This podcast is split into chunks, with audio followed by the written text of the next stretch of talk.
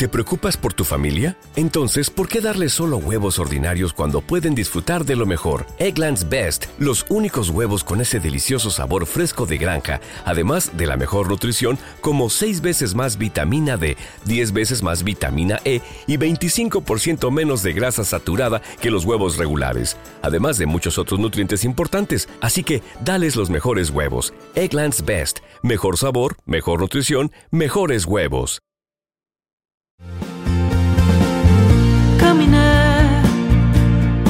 Calles de tu barrio, de tu barrio infinitamente superior al mío. Bienvenidos a una nueva edición de Las Invitadas. Nosotras somos arroba lausojo y arroba Day. El genio de Guido Gatas, arroba guido.di.leo, es quien se encarga de la edición de este programa y fue también quien editó nuestro especial de poesía colombiana que pueden escuchar en Spotify. La hermosa ilustración de portada del episodio la hizo nuestra amiga Delphi Aristimunio, arroba delphi.aristi, quien ya había ilustrado el episodio de Rosario Olefari. Ya saben además que nos pueden seguir en Instagram en arroba punto las invitadas y, apoyarnos económicamente por medio de la app Cafecito o bien a robarnos y compartir nuestros episodios para que más gente nos escuche. Con eso ya nos van a hacer muy felices. Hoy llega uno de los episodios más especiales de la historia de este podcast porque vamos a hablar exclusivamente de Silvino Campo, la autora que nos inspiró para crear este proyecto, por más de que no es mayormente conocida por su poesía, sino que es más celebrada como cuentista. De hecho, este podcast se llama Las Invitadas, al igual que un libro de relatos publicado por ella en 1961, ¿no, Lau? Sí, Vera querida, estás en lo correcto. Eh, antes yo igual quería mencionar que abrimos el episodio con un fragmento de La cascada de tu pelo enredado, de Los Besos, que bueno, es una canción de, una banda de la poeta y música Paula Trama. Acá somos muy fans de ellos y de Susi Pirelli, que es el otro proyecto que ella tiene. Y bueno, volviendo a lo que estabas diciendo, por un lado, es un poco loco que hasta ahora no le hayamos dedicado un episodio completo a Silvina, ¿no? Como si lo hemos hecho con otros poetas como Pizarnik, Lorca, Idea Vilariño. Pero, por otro lado, también siento que puede ser porque le tenemos demasiada admiración, demasiado respeto y eso como que nos ha frenado hasta cierto punto, ¿no? Como tenemos un miedo boludo de no estar a la altura, de, no sé, no comprender y, hacer, como poder explicar su obra. Así que bueno, acá vamos. Por otra parte, este episodio también es especial por otro motivo, ¿no, querida Vera? Sí, bueno, lo queríamos anunciar acá en, en el episodio, pero bueno, este es mi último episodio en Las Invitadas. Perdón, no quiero decepcionar a los fans del podcast. Pueden escuchar todos los otros episodios, pero la verdad es que estoy con otros proyectos y otras cosas en estos momentos. Me estoy por mudar por decimoquinta vez. Entonces, eh, prefiero decir, bueno, pausamos las invitadas y bueno, y si hay que volver, se vuelve. Si no, este será mi último episodio, mi despedida. Así que pensamos que mejor que despedirnos con nuestra gran eh, y hermosísima Silvina. Sí, Verita. Bueno, por un lado, nada, obviamente tenés todo mi apoyo. De hecho, chicos, si saben de un departamento accesible y lindo en Capital, chiflennos, escríbanos por Instagram o al Instagram de Vera. Entiendo todo tu maremoto de cosas que estás viviendo. Eh, igual, en breve va a haber un episo- otro episodio de Las Invitadas junto a un gran amigo ACC que va a ser sobre poesía peruana. Después yo también me voy a ir de viaje por un tiempito, casi un mes a Europa, bueno, a ver familiares y a conocer porque nunca, nunca he ido por ahí. Así que calculen que para mitad de año podría ser ya el regreso de, de Las Invitadas con la cuarta temporada. Y sigan tirándonos amor, recomendándonos, convénzanos de seguir el proyecto. Arre, rest- como que lo distorsionaba, pero bueno, nada, tranqui. Eh, bueno, ahora vamos a seguir con el cauce de este especial. Eh, nosotras, igual acá en el podcast, hemos leído y analizado muchos poemas de Silvina en diferentes ocasiones, o sea, tampoco es que la hemos ignorado en cuanto a el contenido que hacemos, pero eh, acá claramente consultamos para hacer este episodio la hermana menor de Mariana Enríquez, que es la flamante biografía eh, o ensayo biográfico que, que abarca eh, la vida y obra de Silvina. Es un libro que salió hace pocos años. Yo lo leí durante la pandemia, al principio, en 2020. Y ahora pues lo estuvimos chusmeando, ojeando nuevamente para encontrar algunas joyitas.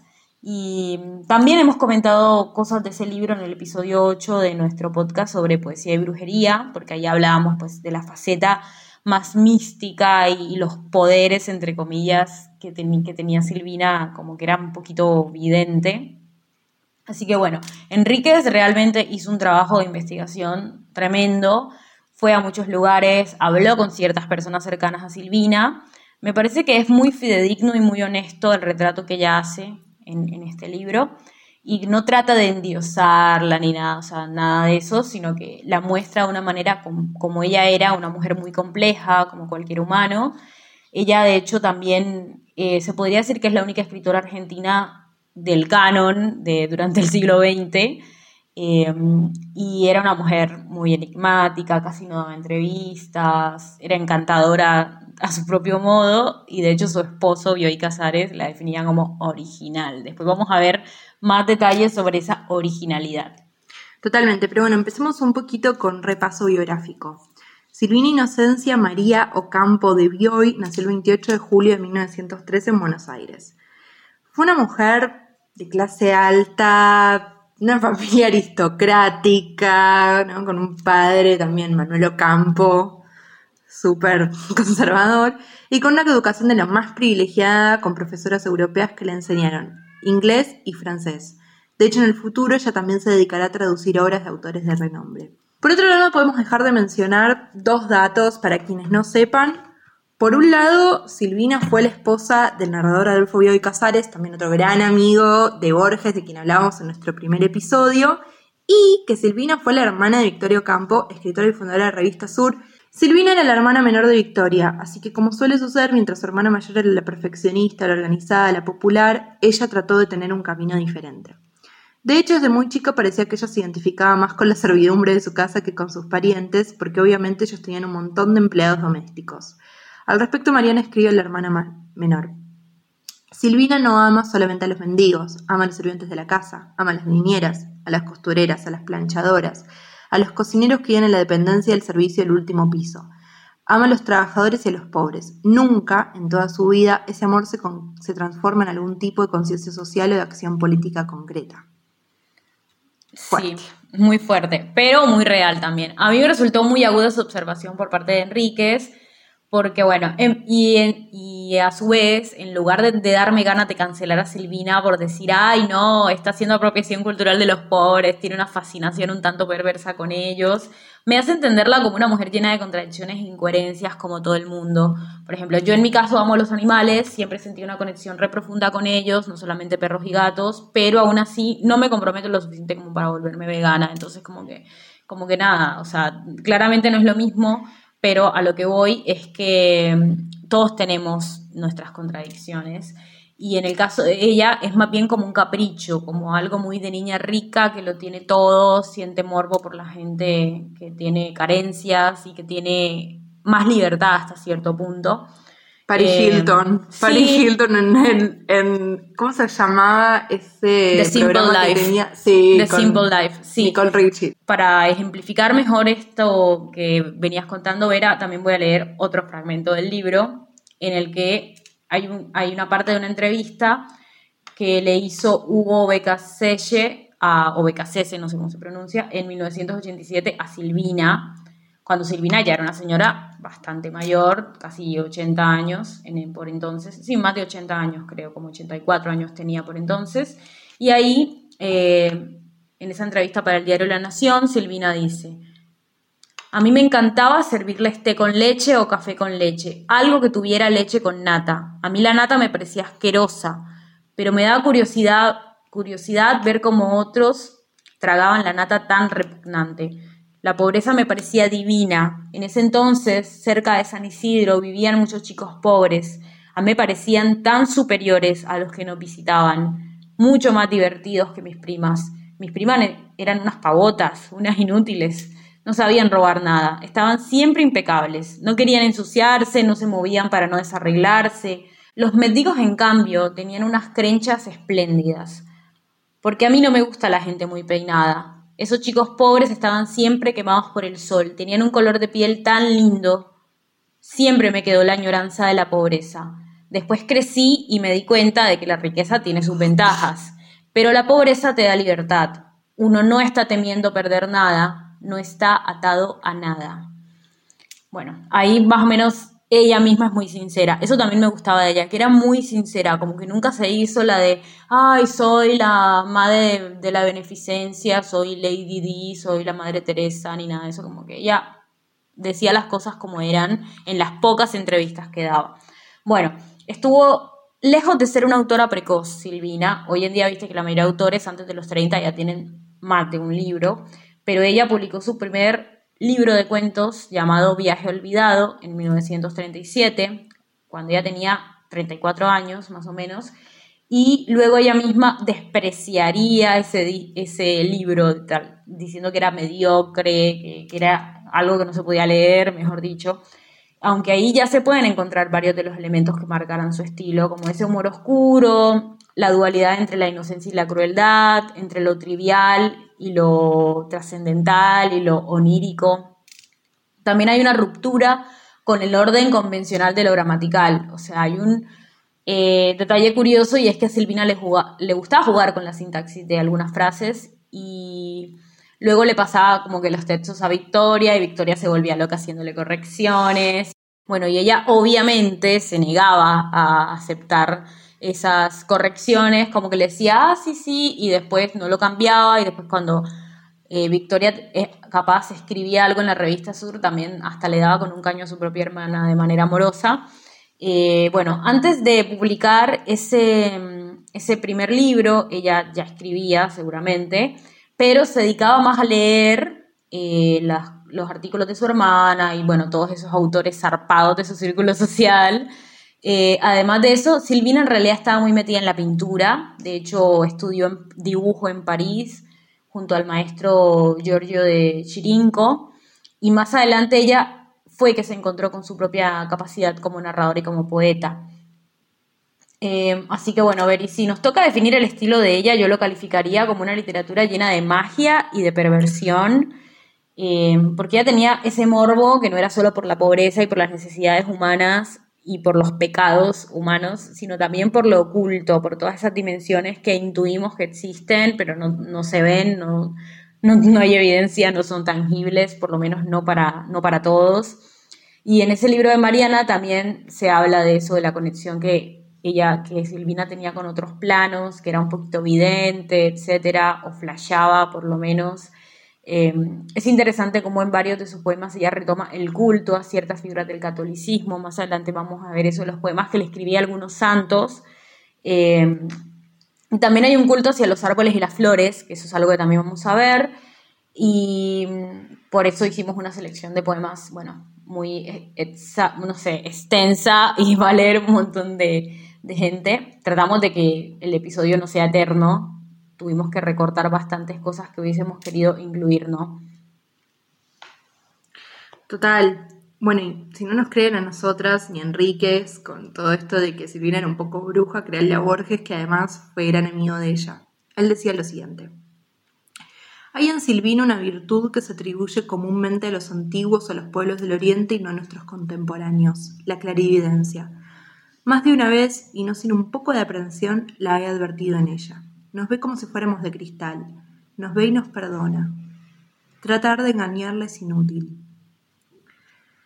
Vale destacar además que Borges era uno de los mayores fans de la obra poética de Silvina. Entonces, ¿te parece, Lau, si arrancamos con la lectura de alguno de los poemas de esta autora? Voy a empezar con un poema que se llama San Isidro y que está dedicado a su hermana mayor, la ilustre Victoria.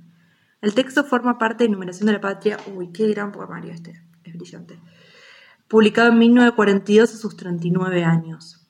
Dice así.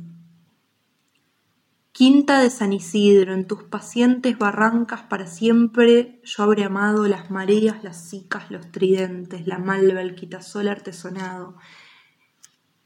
El sedante abanico, el gana pierde, también niño pobre y la hoja verde. Con persistencia yo habré amado el cedro, el triángulo, la fera y el poliedro, el complicado adorno, las glorietas, las melodías que parecen quietas, una mujer encinta coronada con luz eléctrica en una alta entrada, un vestíbulo oscuro con jazmines prolongando en la casa otros jardines, el cuarto de la plancha y la costura, la almibarada telaraña en pura, el bordado naranja y la azucena, el doblado mantel en la alacena. Habré escuchado para siempre un piano, Chopin, Ravel y Schumann en verano, el canto del urraca en un declive, la rueda que se oxida en el aljibe, la compra de algún árbol y la estatua, la esperanza de ver una luz fatua. Todo en las quintas es vegetación, como el árbol será tu dirección, el jardinero, la maceta, el banco, yo misma, el escalón, el guante blanco, las fogatas vidriosas, la humareda, el viento entre los árboles de seda, el consabido techo de pizarras, la constancia del grillo y las chicharras. Después que los rastrillos se enmudecen, cuando parece que tus plantas crecen entrelazadas por la madre selva, cuando esperas que todo se disuelva. El rubor del durazno en los canastos y los soles del día entre los pastos duermen tus habitantes prisioneros, contra la red de tul de mosquiteros, cada silencio de público en concierto. Nadie puede escaparse ya despierto, ni en la noche del perro puñalado, ni en el camino nuevo alquitranado. Nadie puede escaparse en las barrancas, porque las lunas pintan sombras blancas. Privilegiado algún ladrón, con alas livianas como de ángel, no señalas cuando salta la reja y las ventanas, evitando escaleras y campanas. Noches de la escopeta y del casero, noches que desvelaron al jilguero. Quintas de San Isidro, alucinada, mirando el cielo como un emigrado, conocí con el triciclo el llanto, la tos ferina y el tejido manto con ríos lilas y sombrisas lisas, y el sarandí con sajas imprecisas, con luna y los anillos de Saturno. Bueno, Verita, muchísimas cosas para comentar sobre esto, ¿no? En primer lugar, me encanta que Silvina no se haya apurado a competir con su hermana escritora, digamos, a, decir, bueno, eh, yo también voy a escribir algo. Entonces, como que ella se tomó su tiempo para crear su propio imaginario y recién empezó a publicar después de sus 30 años y encima en su primer poemario abre como con un poema dedicado a su hermana, me parece muy, muy noble de su parte. Este texto lo elegí, te pedí que lo leyeras por un lado porque tú eres de zona norte de San Isidro, al menos tienes ahí casa, familia, todo eso. Y por otro lado conozco esa casa de la que se habla acá, que es actualmente un museo que se llama Villa Ocampo y que está en Becar. El colectivo 60 los deja ahí, por cierto, para quienes quieran ir. Hay una cafetería, una tienda de regalos. Bueno, creo que hay que sacar reserva antes de ir o comprar la entrada online, pero bueno, vale la pena. Y además ahí puedes mirar la colección de libros de Victoria, los muebles antiguos, todas esas cosas chetas. La verdad es una mansión muy imponente y de muy buen gusto. Y qué mejor manera de recorrer las décadas que retrata este poema con, eh, bueno, eh, o sea, qué mejor manera de recorrer todo lo, que se menciona en este poema que ir a esa casa, ¿no? Eh, ahí se empieza a notar en este mm, poema algunas de las obsesiones que van a poblar la, la, obra de Silvina más adelante, como la parte en la que dice el niño pobre, la hoja verde, todos esos detalles y contrastes que solamente alguien con una mirada tan aguda y tan poderosa como la de ella puede encontrar. No, totalmente. Y algo que me parece que es una constante súper importante a marcar en la obra de Silvina es la cantidad de rimas que hay. Ella no para de rimar, le encanta, sabe un montón de métricas. como decíamos antes, es una persona muy formada, sabe un montón de literatura y sabe cómo armarlo. Es increíble. Claro, pero algo curioso es que en el, este primer libro, Numeración de la Patria, eso es mucho más frecuente. O sea, ella es mucho más solemne en este libro pero más adelante se va soltando, ¿viste? Como que va jugando más. Sí, yo creo que sí, yo creo que también tiene que ver con cómo va intercambiando con la vanguardia de Europa y cómo eso afecta cómo ella escribe. Y una cuestión que me parece como súper importante, sí, hay que ir a Villo Campo en Becar. No sé si yo te conté a vos esto, Lau, pero lo contamos acá. Yo tuve una entrevista de trabajo en Villo Campo, así fue como conocí el lugar. Y vos imagínate, la entrevista de trabajo era en un como en un living con unos sillones increíbles y había eh, las revistas Sur súper bien conservadas ah, para trabajar en el archivo y yo estaba como, acá la gente trabaja y hace cosas, estaba como súper fascinada, no sé, a los 22 años. Claro.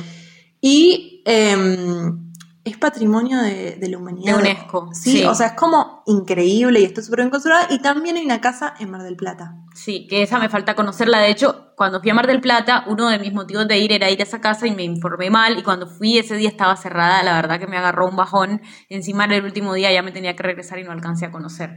Pero bueno, también es muy rica la comida ahí en ese restaurante de Villocampo, así que recomiendo. Eh, ahora, Verita, eh, bueno, eh, volviendo a este tema de la Silvina y su infancia y cómo ella retrata la crueldad de los niños también en, muchos de sus cuentos. Obviamente hay muchos críticos que ya han armado conexiones psicológicas entre los relatos de Silvina y las teorías freudianas, por ejemplo. Eh, Fiona Joy McIntosh comentó al respecto que los, las ideas de Freud específicamente sus ideas sobre los sueños, el tabú y la perversión poliforma, polimorfa de los infantes son algunos de los elementos claves que, estando al acecho como un precursor ubicua dentro de las, dentro de las líneas del texto en los cuentos de Silvino Campo. O sea, como que los cuentos de Silvina están sobrevolados por todas estas cosas psicológicas muy profundas en las que ella se anima inclusive a desnudar el alma de los niños y decir, mira que los niños son, no son todo alegría y belleza y, diversión, los niños son crueles, los niños también pecan, los niños también eh, tienen una conexión más fuerte que los adultos con otros mundos. Bueno, de hecho, em, hay un cuento que a mí me encanta, que está en Viaje Olvidado, que después ya hablaremos de él. Vos sos la única fan número uno de ese libro, te amo. Eh, sí, no, es un librazo. Se llama Cielo de Claraboyas. Fue el primer cuento que leí Silvino Campo. Cielo de Claraboyas es un cuento que tiene dos páginas. Lo encontrás en cualquier lado, está en el libro.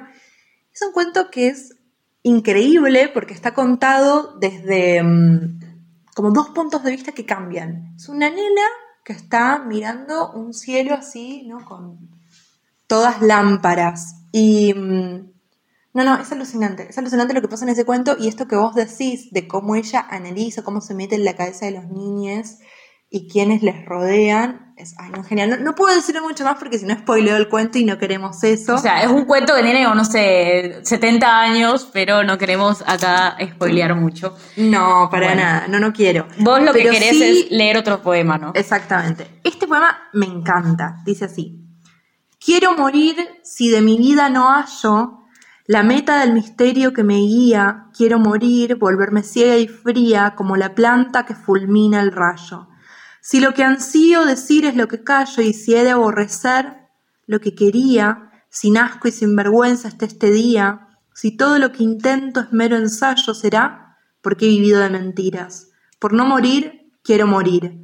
El viento que suena entre los muros con sus liras, olivisco marmejo o el fragmento de la luna, siempre algo, hasta mi queja, me deslumbra y me deja más perpleja.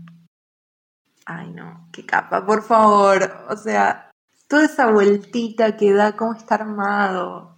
Perdón, somos muy fanas de, de Silvina, no podemos decir más que, que la amamos un montón, ¿no? La hago como... Sí, igual aquí hay varios poemas de Silvina sobre la muerte. Este, vos elegiste este, yo elegí otros dos que están más adelante.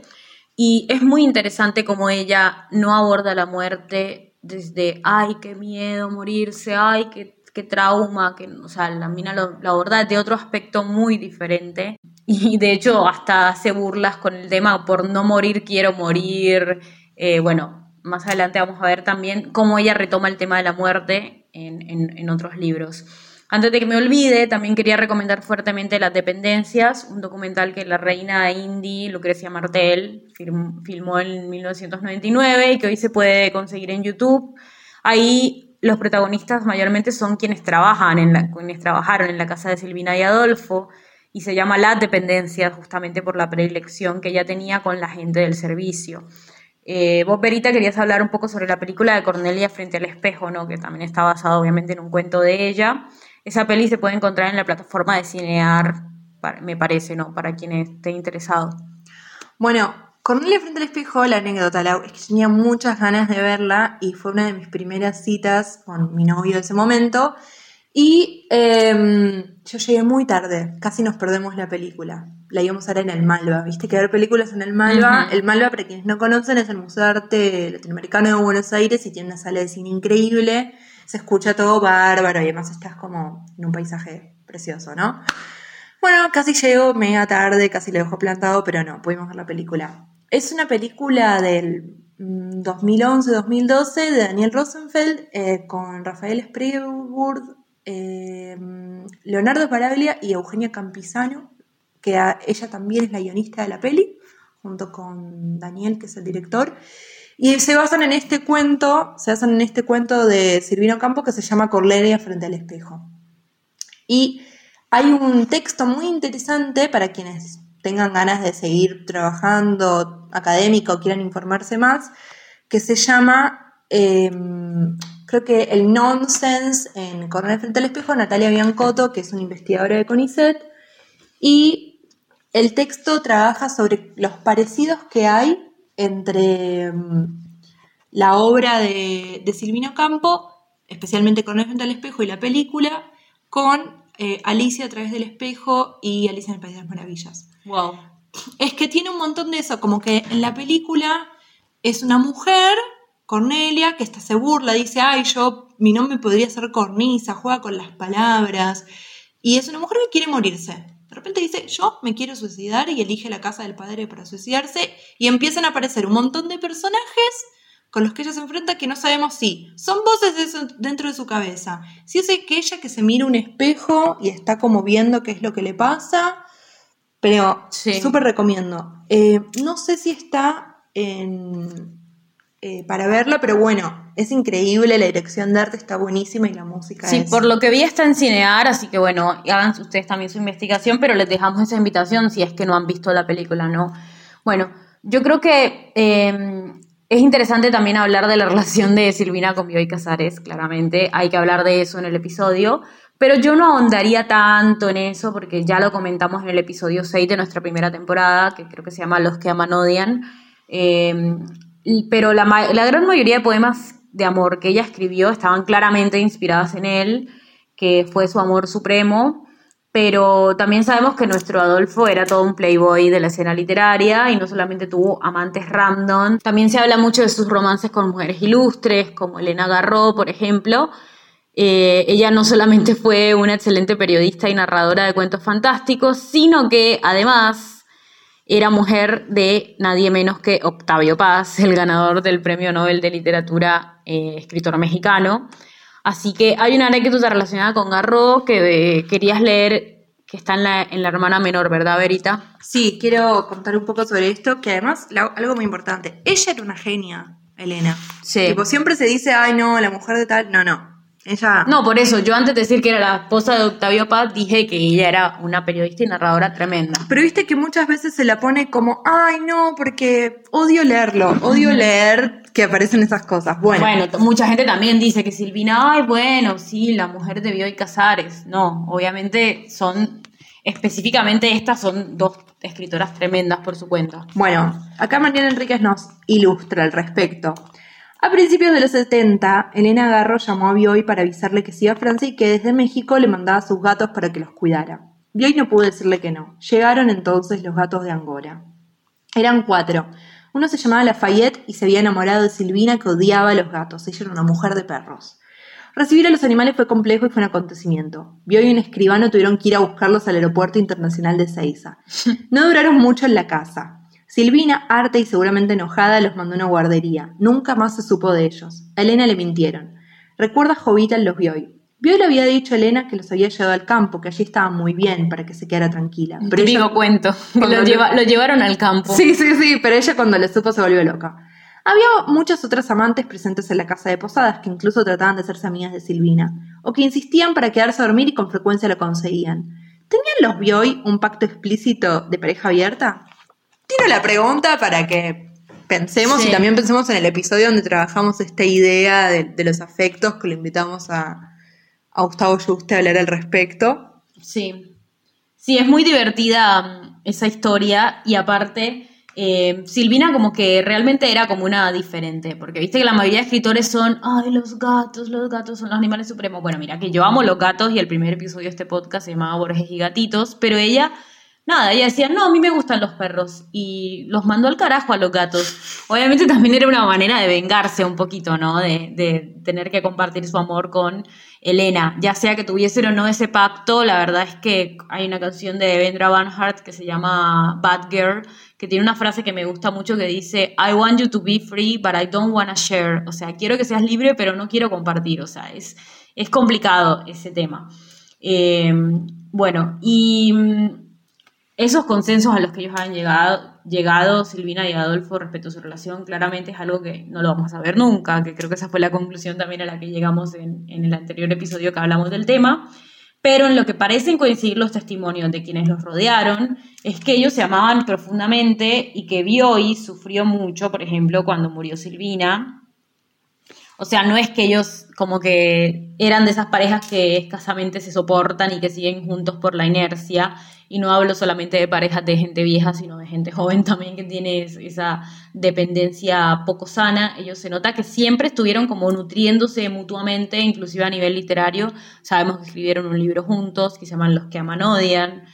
Eh, que es la película. También hay una película ahí con Luciana Lopilato. Luisina, bueno, ah, no, Luis, con Luciana Lopilato y con Franchella. Con Franchella, sí, yo la vi ahí también el año pasado la película. Eh, bueno, igual en torno a Silvina se han tejido muchos mitos, como suele suceder con casi todas las mujeres misteriosas intelectuales, se las ha tildado de lesbianas, encubiertas o de bisexuales, y sobre ella, como también comentamos en ese episodio anterior, se llegó a rumorear que era como pareja de Pizarnik, pero hasta lo que se ha corroborado, ellas fueron muy amigas, y Alejandra, en efecto, sí estuvo muy enamorada de ella. De hecho, hay cartas y poemas que le mandaba que también leímos. Verita leyó en ese su momento una carta muy apasionada que Alejandra le escribió. Y mira también lo que son las malas lenguas, que inclusive se ha llegado a rumorear que Silvina tuvo un romance con la mamá de Bioy Casares. O sea, una cosa un poco horrorosa o un poco bizarra, no sé, la verdad no, no quiero juzgar, pero muy raro que piensen que vos te estás encamando con la mamá de tu marido. Pero bueno, todo esto se alimenta de, yo creo, de los cuentos que ella escribía, que tal vez que tienen historias sexuales y cosas muy eran también muy chocantes para la gente de la época, que una mujer escribiera con tanta liviandad sobre el sexo, y, yo creo que de ahí también viene la, raíz de, muchos rumores, sean que algunos capaz tengan algo de verdad o no. Bueno, ahora vamos a pasar a mirar poemas de Lo amargo por dulce, libro editado por, em, que ella publicó en 1962. El primero de ellos lo voy a leer yo y se llama Amor. El amor es como una enorme casa llena de adornos que no valen nada para el que no ama, y con una mirada cree que lo reconoce y bien lo tasa. Piensa el intruso. En cualquier parte hay cosas como estas, y no hay nada original. Todo es imaginario y nada real. Parecen de papel hasta las rosas.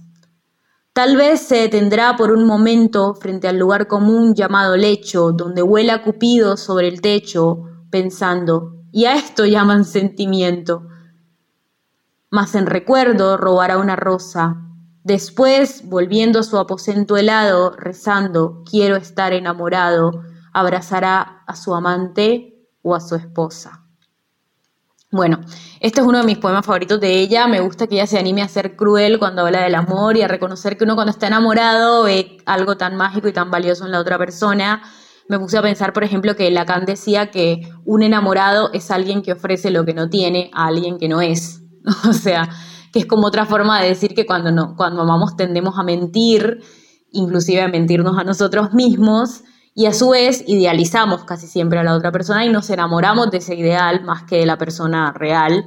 Ahora se viene otro poema de amor, ¿no, Verita? Ay, sí, estoy muy de acuerdo con lo que decías, Lau. Em, la Josefina, arroba Jo Domínguez con doble D, actual compa adepto de Lau, nos lee un poema de ese mismo libro en el cual también se pinta una pareja enamorada. Pero una pareja muy especial. Dos árboles idénticos ofrecen, sobrellevando el alba y el poniente, al cielo, a las palomas y a la fuente, una energía doble en que perecen.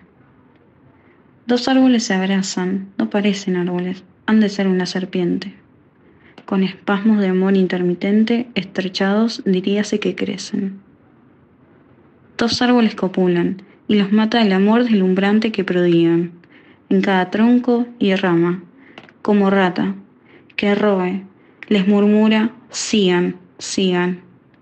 El ímpetu ritual de cada hoja que los vincula, exulta y los despoja. Mueren antes que el árbol solitario, para unidos formar algún armario, escalones, balaustres o silla bajo la luz eléctrica amarilla. Bueno, Esto me hace acordar a que yo siempre a Lea le digo que para mí él es como un roble. y él nunca lo entiende, pero tipo, si yo le mostrara este poema quizás me diría, ah, sí, Silvina tiene razón. Tenés que mandárselo ahora. Se lo tengo que mandar, sí, totalmente. Para mí, no, los árboles además son súper especiales, duran un montón de años. Es como increíble, ¿no? ¿No te parece como increíble que los A mí me árboles... parece, de hecho, que este poema es como una, como si yo hubiese tenido una clarividencia de cómo iba a ser su futuro junto a Bioy Casares, porque de hecho ellos estuvieron juntos hasta, la, hasta que la muerte los separó, y de hecho ella vivió como hasta los 90, él también vivió como hasta los 80 y pico, o sea, ellos dos fueron dos árboles eh, muy unidos y muy prolíficos ambos a su manera, como que ninguno apagó al otro, me parece, que eso también es muy importante. Sí, sí, eso me parece también importante, pero bueno, hay algo que para mí queda todavía como en la época que siempre se dice como, bueno, el fantástico rioplatense, los capos son Bioy, Borges, y Silvina queda como rezagadita. En un tercer lugar, Sí. sí. No en tercer lugar, no, en un tercer plano. Sí, totalmente. Bueno, eh, me gusta la idea de los árboles que copulan también, porque los árboles son una cosa muy poco sexual en general, por lo menos en nuestro imaginario común, y, y ella dice que los mata el amor deslumbrante que prodigan, eso también me pareció hermosísimo. Bueno, y ahora nos vamos a otro tema, Lau, porque Ann, arroba hipo.tálamo, nos lee un poema de Silvina que habla un tema tan intenso como su propia muerte, morir. Yo iba a morir aquella misma noche y vi el fin de mi vida como un broche de amatistas y de oro impenetrable y con resignación irreparable. ¿Acaso era un espejo? Vi mi cara y dejé que la luz la traspasara. Un tintero y mi busto eran de bronce. Un reloj invisible dio las once. El médico me hablaba de otras cosas. En mis muñecas puso las esposas. Miré los vidrios de las quietas puertas, oí la voz de las baldosas muertas, y ahora advierto que esa muerte fría era mi dicha. A Dios se la pedía. ¿Qué personaje, por favor? Sí, bueno, acá retomo lo que había dicho en ese poema que tú, después de que tú leíste un poema de Silvina sobre la muerte. Eh, este es un tema mega recurrente en la poesía de ella. Igual suele haber esta dualidad de que el que habla mucho de amor y de erotismo también habla mucho de muerte, porque es como la cosa ero, eros, thanatos. Entonces, bueno, eh, en el arte en general suele pasar eso. Y recordemos que nosotros tenemos un episodio dedicado a la muerte en la poesía también. Autores como Pizarnik tienen de hecho una fijación con el fin de sus vidas, pero lo interesante que yo encuentro acá con Silvina es que ella no te habla de la muerte como, ay, esa cosa trágica o, ay, ese alivio que estoy soñando porque mi vida es una mierda, como que no habla de una existencia que la angustia, eh, como lo, lo enfocan la mayoría de autores del romanticismo, ella encuentra el modo de imaginar y de narrar su propia muerte con mucha elegancia en este poema. Habla de broches de amatista, de oro impenetrable. Yo creo que pocos poetas hablan de la muerte en esos términos tan particulares, ¿no, Vera? Total, y a mí me parece algo como muy importante destacar es la cantidad de imágenes, ¿no? Con la que ella llena los poemas, que como decís, sí, son elegantes, porque ella, digamos, pudo acceder a todos esos recursos y también te los muestra, como, bueno, para mí, yo la muerte me la imagino así. Yo me Glamorosa. imagino, obviamente, no, pero recomiendo que busquen fotos de Silvino Campo y de su hermana Victoria con anteojos, con gorros, cómo iban vestidas, sus cortes de pelo. Yo creo que hoy una chica en Palermo imita esos cortes de pelo claramente. Claramente, Eh, pero digo, volviendo a esto que vos decías de la muerte, sí, si bien Pizarnik es trágica y es como, bueno, es algo que ella desea permanentemente, Silvina para mí juguetea con eso. Sí, juega con Por eso te digo, se anima a burlarse de la propia muerte. le, le da como un poco de humor. Como dice, bueno, ¿qué está para tanto? ¿No? Como, ¿por qué este asunto tan para tanto? Obvio, ¿no? Nos ponemos como en un lugar de, bueno, quizás para otras personas o quienes nos estén escuchando, sí, la muerte es un tema complejo. Pero me refiero a que Silvina toma todo, hay una óptica en ella desde el humor. O sea, se da ese gusto en su literatura de agregarle ese chistecito. Em, y bueno, y ahora seguimos con Agustina, arroba Agus Brunovid, que es una oyente que es licenciada en genética y que a veces también escribe, nos va a leer En la arena, que es un poema más de este libro llamado Lo amargo por dulce. En la arena me hace acordar al último tema que sacaron los besos, que es increíble. También, exactamente. Volviendo a la banda que abrió este episodio. En la arena. Un día moriré de saber todo, lo que no me gustaba y hoy me gusta, o lo que me asustaba y no me asusta.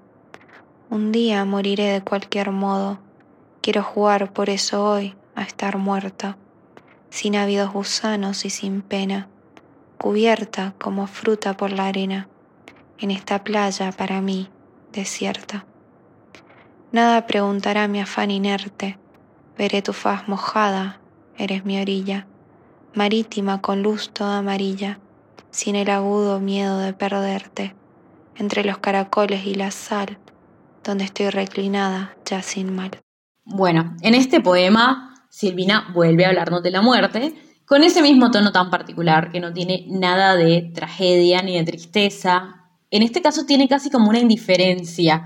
Eh, inclusive habla de, que ella juega a estar muerta, lo cual puede ser un tanto macabro y creo que también es como una referencia a la infancia, porque uno cuando está chiquito dice, ay, me morí, tipo, disparame, ah, me muero, tipo, uno de grande ya no juega a estar muerto, no vas a decir, llegar a tu compadre y fingir que estás muerto, o sea, como que uno ya después le toma una seriedad tremenda a la muerte y ella sigue con ese tono de jugar con esos temas y al final inclusive habla de que ella cuando se muere, se encuentra reclinada ya sin mal, o sea, que ella reconoce que la maldad, o sea, ella reconoce la maldad que tiene adentro. Y nada, me parece un texto muy brillante, por razones muy similares al anterior poema también. No, totalmente, y además volvemos con esta idea del imaginario, no de la playa, ella en Viaje Olvidado tiene un cuento increíble que es el mar, como que hay para mí como tópicos recurrentes en Silvina que los va tomando desde diferentes ángulos y acá sí totalmente. De hecho pienso mucho que acá en Argentina, no sé si en Colombia también lo han hecho de como jugás a ser la milanesa y quedás como envuelto en la arena, pegoteado con el mar. Sí. Ellas eran muy de Mar del Plata, por ejemplo, obviamente tienen ahí su, tenían ahí su, también su casa y todo, y en esa época Mar del Plata no era lo que hoy en día es, que mucha gente inclusive de clase baja, gente pobre o Mar del Plata en verano, en esa época iban las clases altas. Eh, después de, bueno, de todo lo de las presidencias de Perón y todo eso fue que se popularizó más eso, que de hecho mucha gente de clase alta se enojó. Bueno, Silvina llegó a, era antiperonista totalmente, de hecho, tiene un par de poemas en los que como que se burla un poco de la gente que milita al peronismo. No lo vamos a leer acá para que no, para que no la odien, porque hay gente que puede llegar a cancelarla. Pero bueno, eh, eso como también lo quería, no quería dejar de mencionarlo, que, que, ella nunca fue ninguna progre, así abiertamente ni políticamente, nunca fue ni izquierdosa, ni mucho menos. Así que bueno. Ahora, Vera, vos querías leer otro poema, ¿no? De amor y de odio. Sí, no, me parece que también, digamos, eh, si bien puede no tener una postura política con la que alguien pueda simpatizar o lo que sea, me parece que hay algo muy importante a rescatar en Silvina. Muy rupturista. Sí, sí, además como Victoria Campo para mí es una gran gestora cultural. Te lo digo y te lo firmo. Y hay mucha gente que dice, no, bueno, porque ella... No, bueno, ella podría haber quedado... Las dos se podrían haber quedado en su casa amasando sus millones y dijeron, no, no. Tomando el té y solamente eso. Exactamente, y no, se dedicaron a hacer otra cosa con su vida. Hicieron patria. la patria cultural. La patria cultural. Ay Dios, qué personaje, Lau. Bueno, voy a leer este entonces, sin más preámbulo. Afuera está la primavera inmunda, la irisada paloma que fecunda, los insectos que son como ladrones, ya lo sé en los azares con limones, las glicinas guarangas derramadas enunciando baldosas coloradas. Novios que unen su risa y sus cosméticos junto al jazmín del Paraguay frenéticos, frente a columpios exhibicionistas en lascivas posturas de ciclistas. El viento lleva el hálito caliente de las bestias y lo infunde en el ambiente, humedece las hojas de calor, riza el pétalo esquivo de la flor. Y el frío solo está en el corazón, como un pozo en la arena sin pasión, con espejitos que atesora el mar que sabe a lágrimas para mostrar el frío conmovido que se eleva del fondo misterioso que se abreva. Bueno, ¿qué decirte de, esta persona que sabe trabajar como esta cuestión de mezclar los... Ay, quiero decir sí, los oxímoros, ¿no? Como usar... Oxímorones, sí hay como hay unas contradicciones plenas, ¿no? Como por un lado, la primera que es fecunda, y por otro lado, lo que es inmundo. Usa la palabra guarangas en el poema. Verita, y esa palabra, por ejemplo, guaranga, Dudo mucho que sea una palabra que se usaba por parte de su familia. Era una palabra que ella aprendió seguramente de las empleadas domésticas de, o, de, la gente pobre que a ella le gustaba, porque ella también en muchos cuentos replica mucho la manera de hablar de los pobres, que eso pues para alguien de, de su, digamos, de su estirpe no era lo más común ni era fácil de lograr tampoco. Y ella lo logra combinar acá. Y también es un poema muy sexual, ¿no? O sea, te pone como poses lascivas, tipo húmedo, el alito caliente, las bestias, o sea, es una cosa mega erótica, pero al mismo tiempo también tiene su, humor y, tiene también como nada, esa, postura de, no sé, de dualidad y de como ella lo está criticando desde afuera, o sea, empieza con, ahí está la, la primavera inmunda, es como la canción de Yuri, la maldita primavera, más o menos. Bueno, em, ahora pasamos, si querés, Perita, a Amarillo Celeste, que es un libro que ella publicó en 1972, por entonces ella tenía sesenta y pico, más o menos. Yo le voy a leer también un poema de esta etapa de Silvina, que se llama En todas partes. Vamos dejándonos en todas partes, en camas, en cuartos, en campos, en mares, en ciudades. Y cada uno de esos fragmentos que ha dejado de ser nosotros sigue siendo, como siempre, nosotros, inspirándonos celos y antagonismo. ¿Qué hará que yo quisiera ser? Pensamos, ¿a quién verá que yo quisiera ver? Solemos recibir noticias casuales de aquella criatura. Entramos en sus sueños, cuando sueña con nosotros, amándola como a los que más amamos Golpeamos a sus puertas con las manos ardientes. Creemos que volverá en la ilusión a pertenecernos, equivocada como antes, pero seguirá siendo inalcanzable y pérfida. Como a nuestros rivales la mataríamos. Podremos vislumbrarla solo en fotografías. Nos ha de sobrevivir. Acá en este poema rompe con lo que veíamos antes, con los otros poemas, que ella rima, rima, rima. Acá no Sí, ya es otra etapa de ella más libre y más, y más metafísica también hasta cierto punto, porque acá te habla de, de no sé, de, de, de, sí, de que uno va dejando un poquito de su vida en cada lugar en donde está, o sea, de los dilemas que tenemos, habla de los celos también, que es un tema de su vida, pero que ella trata de, de, no demostrarlo tanto, por ejemplo, el tema de los celos. O sea, ella no era de las que le hacía escándalos a hoy, como sí muchas de nosotras, capaz, si nos damos cuenta de que no está cuerneando con la mitad de, de nuestro círculo social, capaz pegaríamos el grito en el cielo, ¿no? Bueno, depende de cada una, pero eh, ella menciona también el tema de los celos mucho en su obra, pero de una manera muy sutil. Total. ¿Y mm, te parece si seguimos con más poemas de Amarillo Celeste? Ahora, Selva Sepúlveda, arroba Selva Sepúlveda, que es una poeta argentina, gran oyente de las invitadas, va a leer Despedida. Vine a sentarme al pie de la escalera de la casa donde antes habitábamos, esa casa que ahora está vacía. Ya no hay muebles ni lámparas, es cierto, ya no hay jabones en los lavatorios ni vinagre, ni pan en la cocina. No hay objetos caseros caprichosos con los que muchas veces dialogamos, de esos queridos que al atardecer contemplan el poniente a nuestro lado. Ah, cuántas azoteas y palmeras, siempre las mismas vi en estas ventanas, cuántas azules y ortodoxas cúpulas vi recibiendo luz de los avisos. Cuánta sombra atrevida vi labrando para mí un ángel negro en la avenida.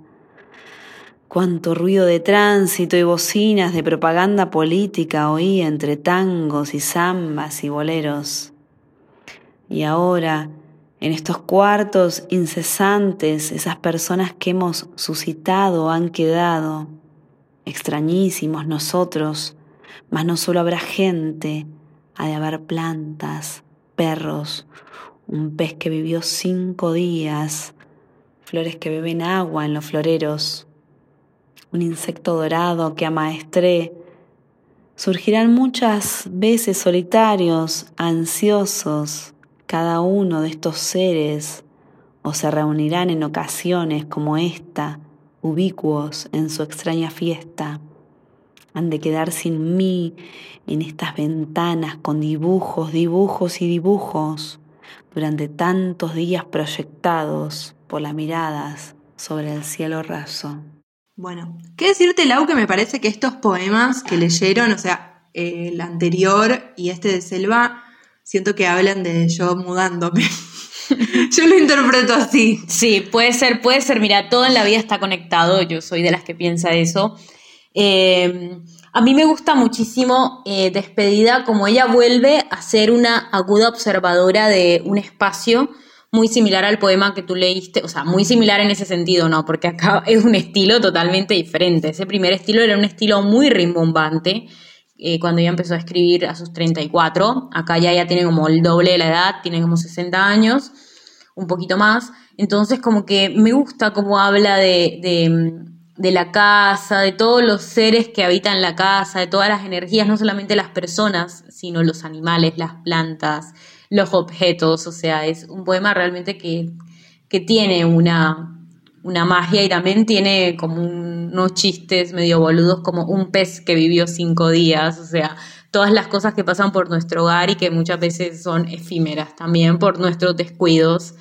Eh, así que, bueno, ahora podemos seguir con otro poema de ese mismo libro que lee Ariel Romano Daglio, arroba Ari Romano Daglio, que él nos va a leer desde París uno de mis poemas favoritos de ella que se llama Espera y que para mí tiene muchísimo, muchísimo que ver con nuestro querido Bioy Casares.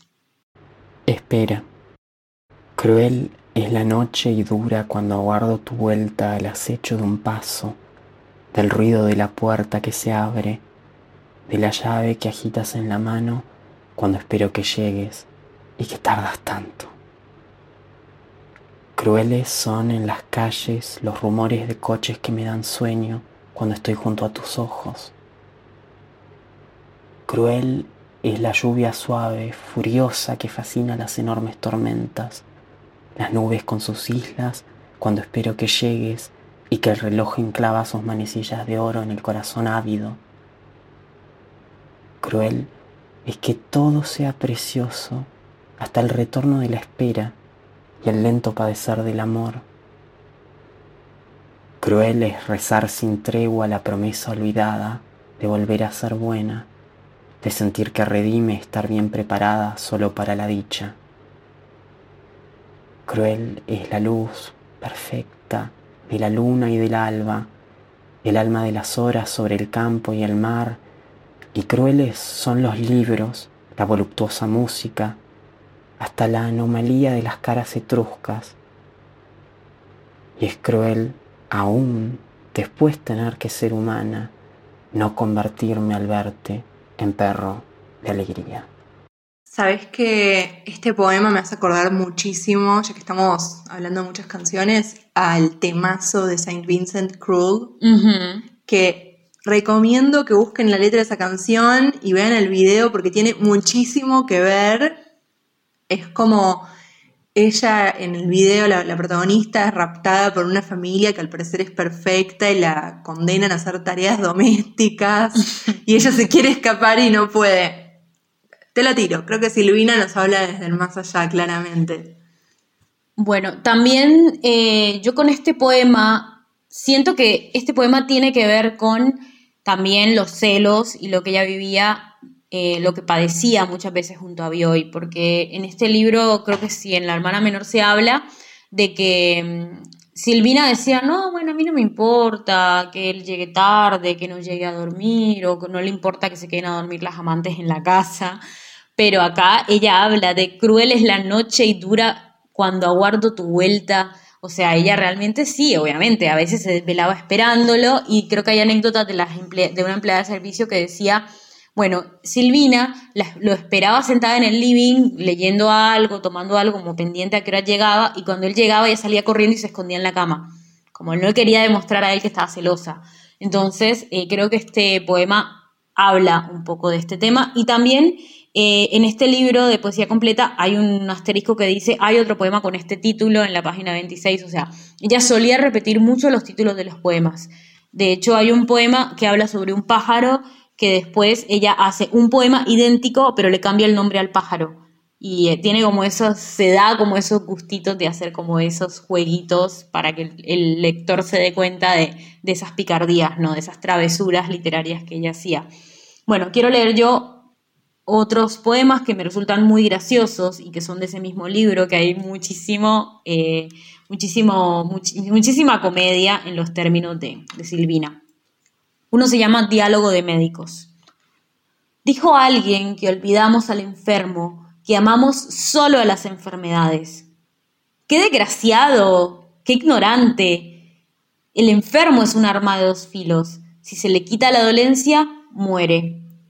La enfermedad, en cambio, se conserva, es más agradecida que el enfermo. Medio Vicente Luis, ¿no? Como... sí, es muy Vicente Luis y muy bizarro también, como dos médicos burlándose de la enfermedad de la gente.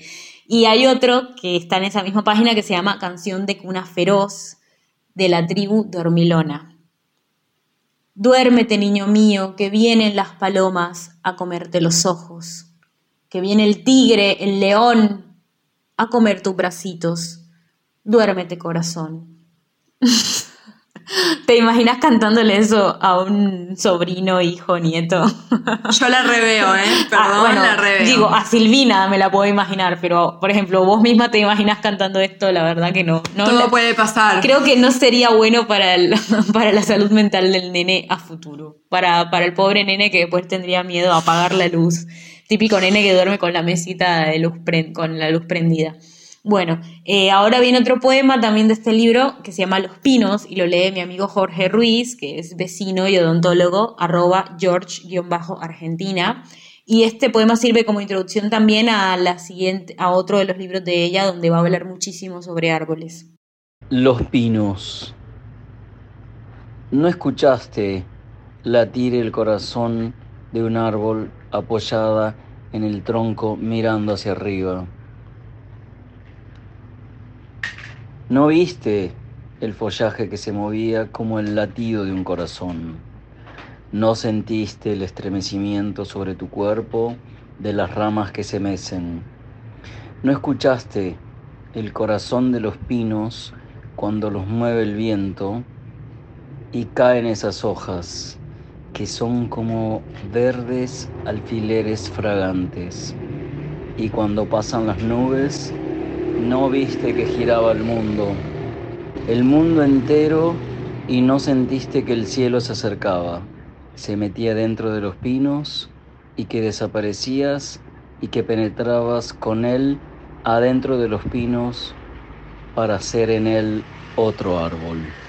Me encanta, me encanta Silvi con esta conexión sobre los árboles. De hecho, estos días estuve volviendo a escuchar Spinetta y viste que él tiene un disco que se llama Para los árboles, que lo escuchas y son todas canciones para los árboles. Bueno, ella, ella hace algo muy parecido en otro libro del que vamos a hablar ahora más adelante y y es hermoso como ella le, da una personalidad a los árboles y habla de los árboles en movimiento todo el tiempo. Antes decía que los árboles copulaban, ahora dice que escucha el latir de un árbol, del corazón, el follaje que se mueve, como estremecimiento, le da como otra fuerza a los árboles que ya no los ve como, ay, bueno, un árbol que está ahí plantado y no se mueve hace mil años.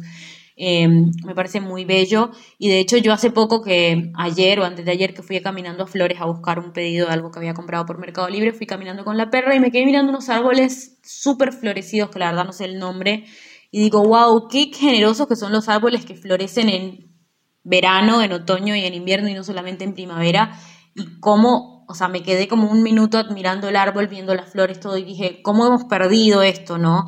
Pero bueno, Silvina como tenía tanto tiempo libre y le encantaba caminar, entonces tiene todas estas observaciones tan lindas. Total, y además quiero tirar una anécdota que nos sirve para ir al intermedio. A nuestra querida Silvina le gustaba música de todo tipo, ¿no? Nuestros poemas ya lo ha mencionado. Eh, le gustaba mucho Brahms y le gustaba mucho Tina Turner ya de grande. De, Brahms, de, de Brahms a Tina Turner. Sí, sí, así. Le gustaba también Bessie Smith en los 60. Pero no, yo digo que hagamos un intermedio con We Don't Need Another Hero que le gustaba a Silvina. Así se, no, te la tiro. Genial, el nombre de la canción me parece que nada, es muy antipatriarcal, aunque ella no quiera ser progre.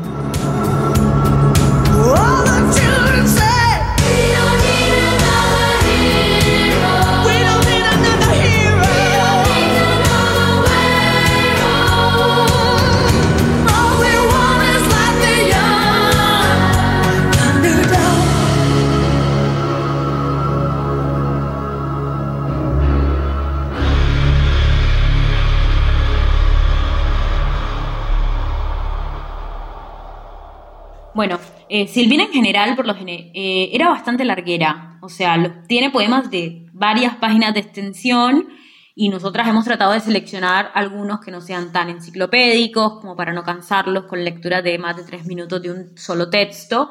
Y por acá justamente quiero comentar alguno, eh, un poema breve, por ejemplo, de ella que me encanta. mi favorito es este, que se llama Variedad de impaciencias. Que pronto llegue lo horrible, que lentamente llegue lo maravilloso.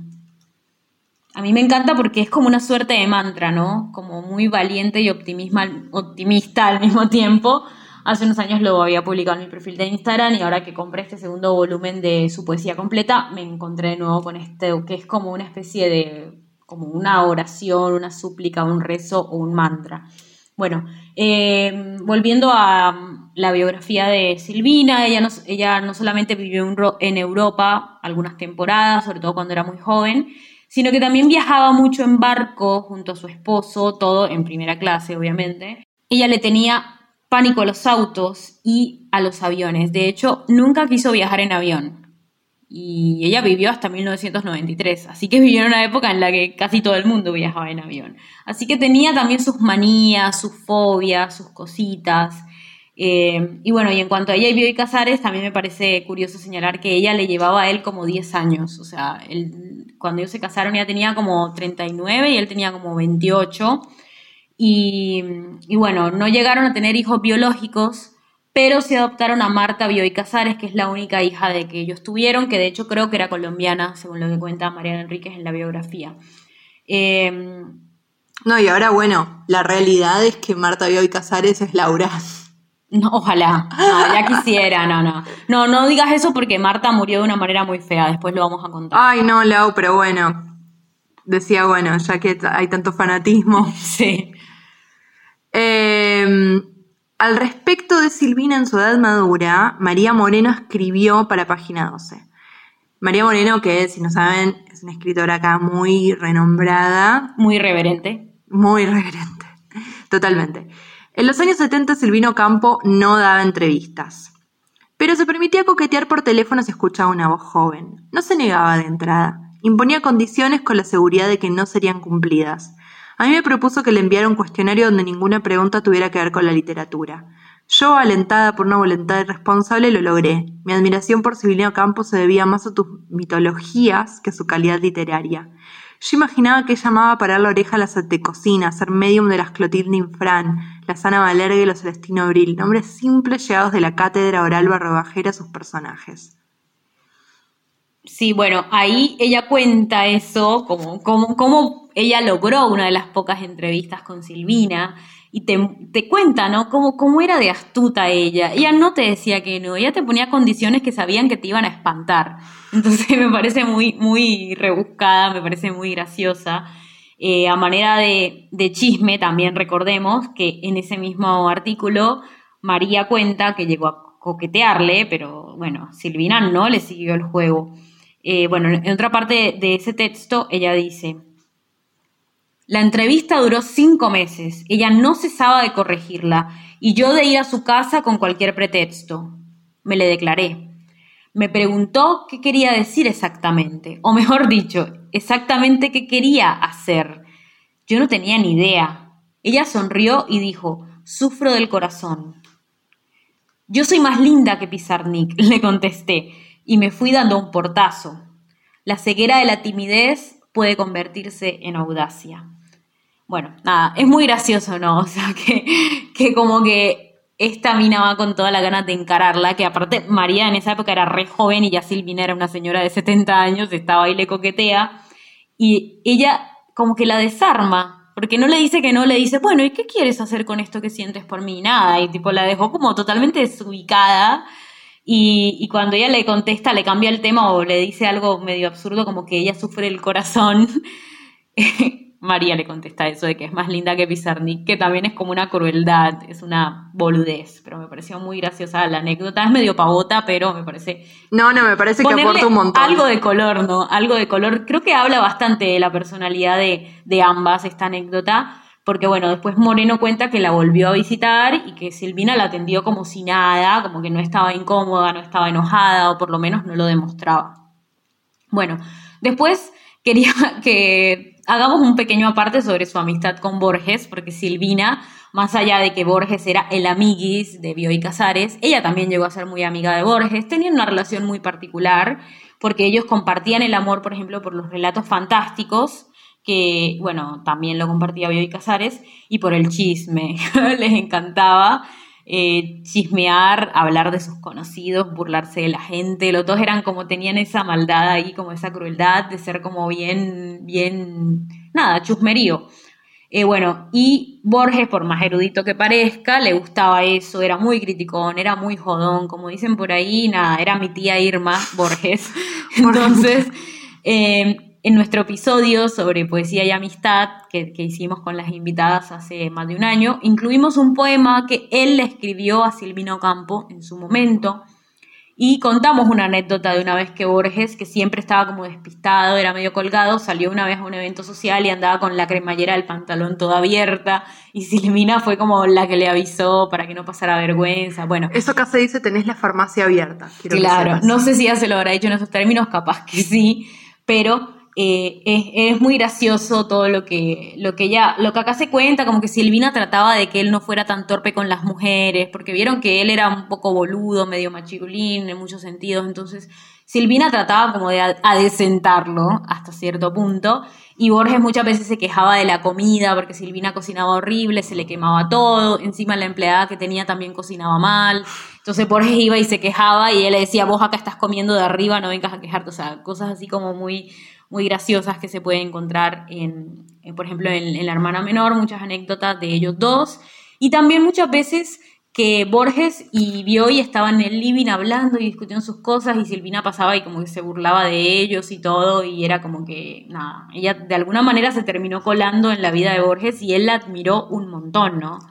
Y ahora te parece, Lau, si compartimos el audio de arroba Jorgelina Costa con doble A, que es un homenaje de Silvina a Borges?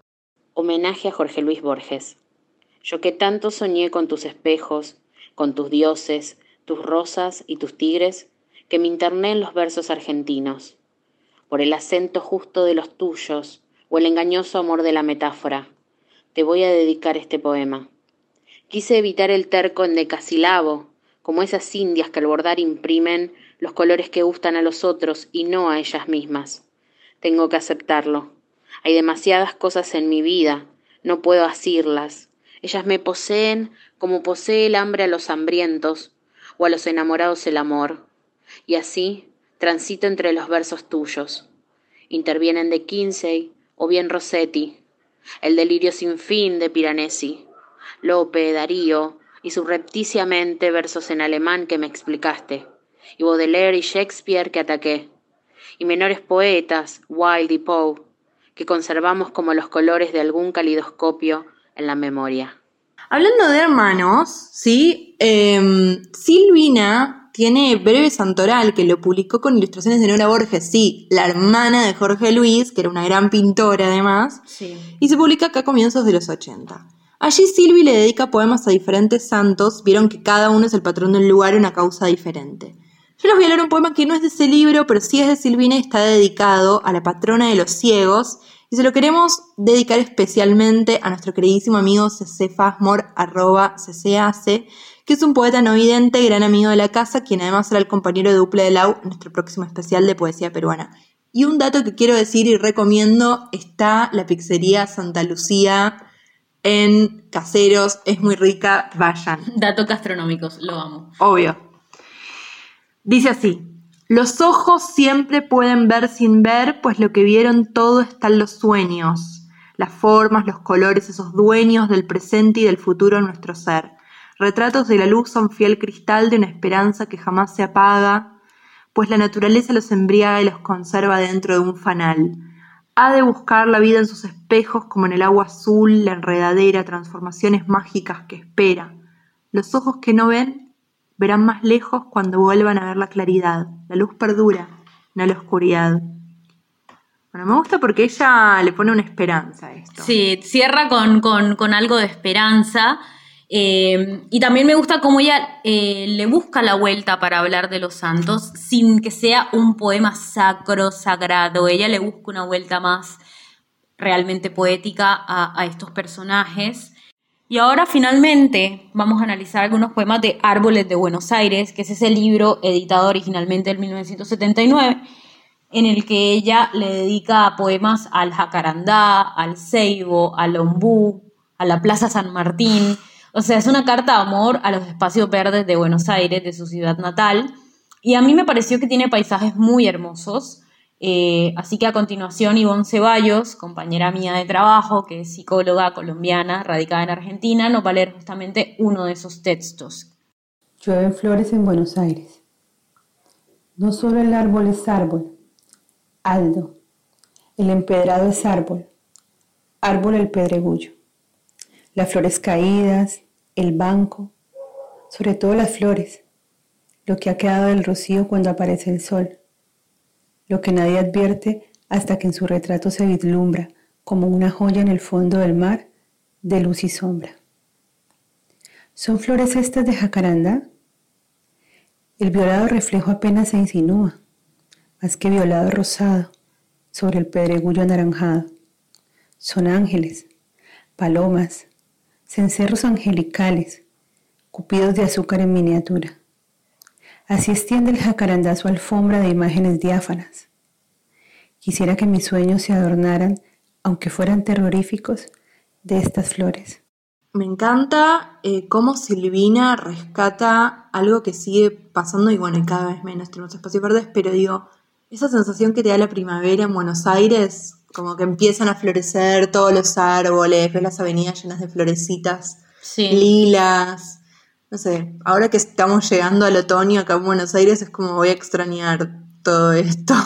Bueno, yo soy. melancolía un poco. No, yo soy fan número uno del otoño. Me parecen más lindos los arbolitos todos amarillos y naranjas que con flores. Pero este poema sí es claramente inspirado en los meses de octubre y de noviembre acá en la capital argentina, gracias a ciertos árboles como el jacarandá. Eh, acá vemos también cómo ella eh, crea ese contraste tan característico en sus textos, porque mezcla belleza con horror por ahí, como quien no quiere la cosa. En los últimos versos, por ejemplo, cuando dice esto de que, de que quisiera que mis sueños se adornaran, aunque fuesen terroríficos, con estas flores. O sea, me parece que es un cierre muy zarpado.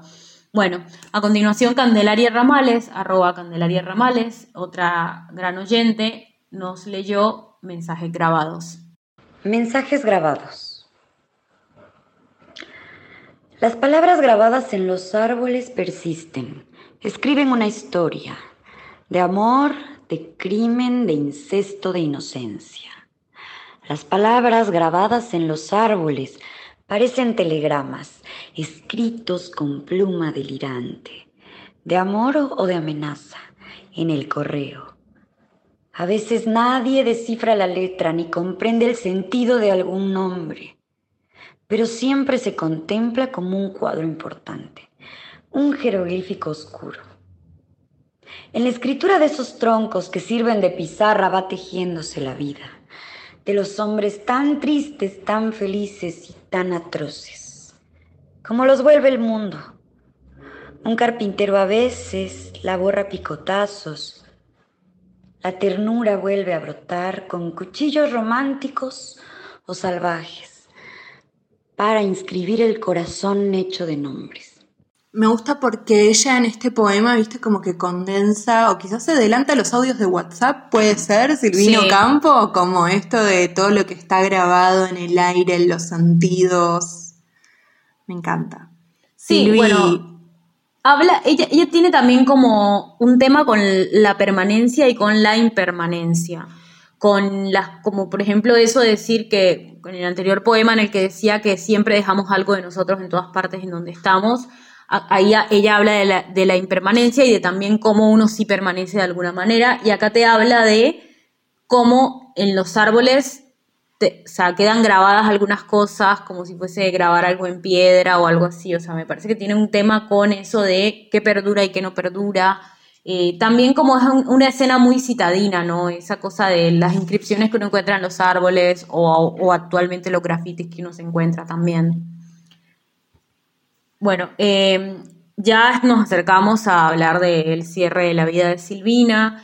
Eh, los últimos 10 años de su vida ella estuvo muy enferma, ella vivió hasta los 90 años, renegaba muchísimo de las limitaciones que le ponían los médicos. De hecho, llegó a decir que iba a publicar en el diario La Nación un poema en contra de las enfermeras.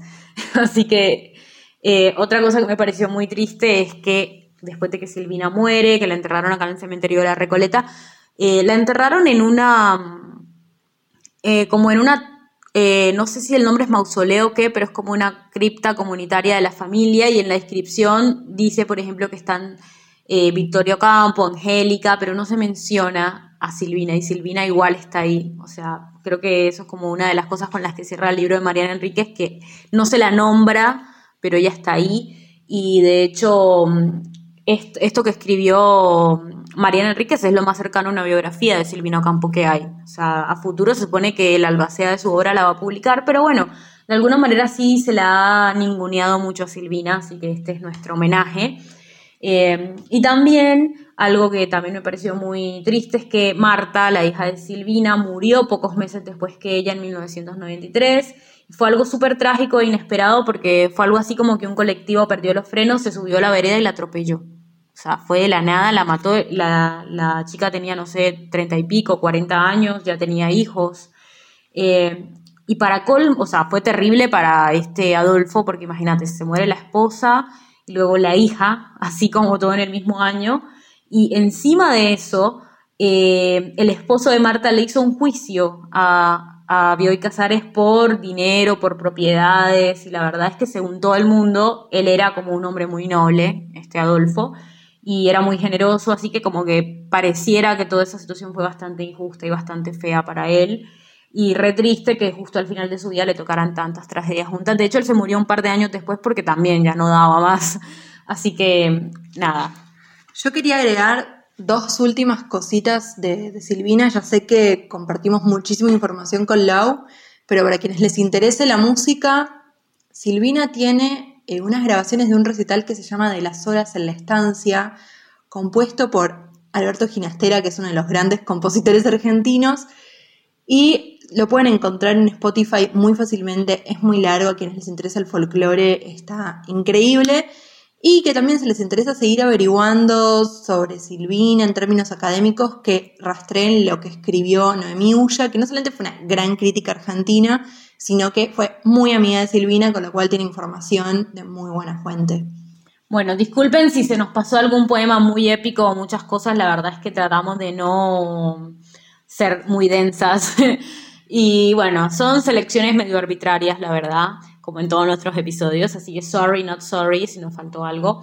eh, o si nos sobró algo. Ahora vamos a cerrar con Fuerteventura de Russian Red, que es una canción muy linda, muy como veraniega, muy optimista y también habla como de un amor que es como medio un juego, como el- muy del estilo de, de- de Silvina y seguramente su relación con Bioy Casares estaba llena de, de todos esos, esos pequeños momentos de, eh, de jugar ma- más, allá de tener una relación súper rígida. Bueno, besitos y ya nos reencontraremos. Adiós.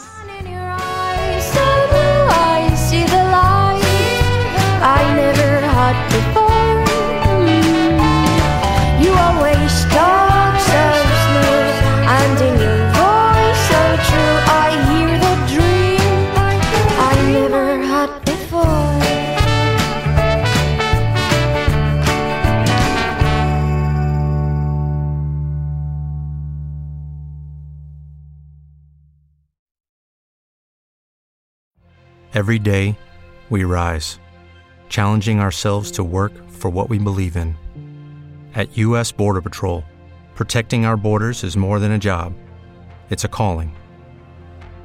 Agents answer the call, working together to keep our country and communities safe. If you're ready for a new mission, join U.S. Border Patrol and go beyond. Learn more at cbp.gov/careers.